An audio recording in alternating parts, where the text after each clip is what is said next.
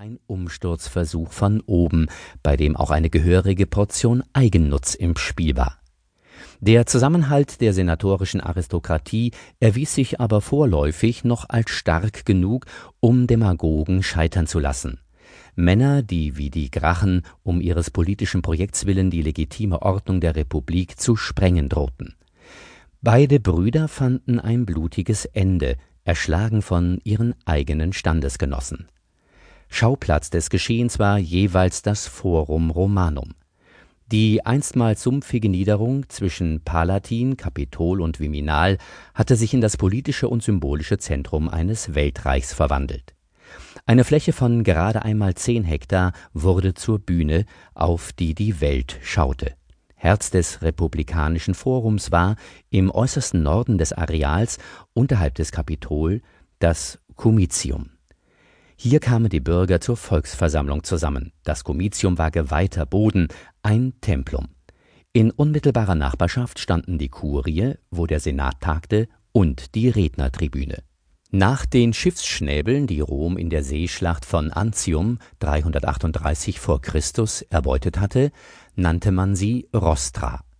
Hier haben wir uns Tiberius und Gaius Gracchus vorzustellen, wenn sie mit allen Wassern römischer Rhetorik gewaschen, ihre Botschaften unter das Volk zu bringen suchten.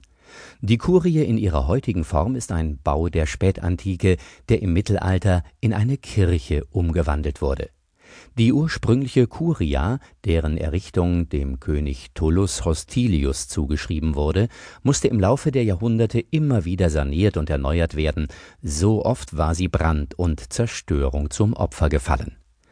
Ab dem Ende des Zweiten Punischen Kriegs wuchsen in der Umgebung des Comitium mehrere Gebäude eines neuen Typs empor, auf den die Römer im hellenistischen Osten gestoßen waren es handelte sich um große, überdachte Hallen, die durch Säulenreihen in mehrere Schiffe geteilt waren.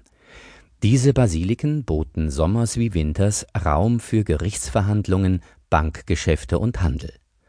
Auf der Freifläche zwischen den Basiliken erweitert sich die Via Sacra zum eigentlichen Forumsplatz. Hier entfaltete sich im ersten Jahrhundert vor Christus ein bis dahin in Rom unbekanntes architektonisches Mäzenatentum.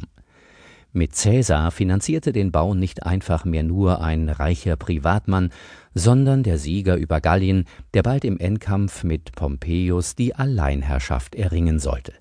Entsprechend prächtig fiel das Bauwerk aus. Die fünfschiffige Basilika Julia war allseitig von je zwei Säulenreihen gesäumt. Das Mittelschiff ragte drei Stockwerke auf, hier tagte das Richterkollegium, der Centum Viri, der Hundertmänner, das in Zivilprozessen Recht sprach. Kapitale im Ausnahmezustand. Rom und seine Bevölkerung sahen in den rund hundert Jahren nach Tiberius Gracchus zahllose politische Akteure kommen und gehen Optimaten genannte Konservative, die Reformen strikt ablehnten und am Senat als alleinigem Machtzentrum der Republik festhielten, und Popularen, die sich das Reformwerk der Gracchen zu eigen machten und ganz auf die Volksversammlung als Entscheidungsgremium setzten. Beide Gruppen waren nicht als Parteien im modernen Sinne um Programme herum organisiert, sondern als aristokratische Zirkel, die sich lediglich unterschiedlicher politischer Methoden zur Machtentfaltung bedienten es war ein blutiges Jahrhundert, mit dem die Republik ausklang. Der Triumph der Grachengegner währte nur kurz. Viele von ihnen verstrickten sich in Bestechungsskandale im Dunstkreis eines Krieges, den Rom an einer fernen Grenze im Norden Afrikas führte. Dieser Krieg gegen den Numidierkönig Jugurtha bahnte einem Mann den Weg nach oben, der sich dem Erbe der Grachen verschrieben hatte, Gaius Marius. 107 vor Christus wurde Marius Konsul. Ein anderer Krieg, der die Römer gegen die von Norden herandrängenden germanischen Kimbern und Teutonen zunächst in der Defensive sah, ließ ihn zum Heilsbringer von geradezu messianischer Statur werden.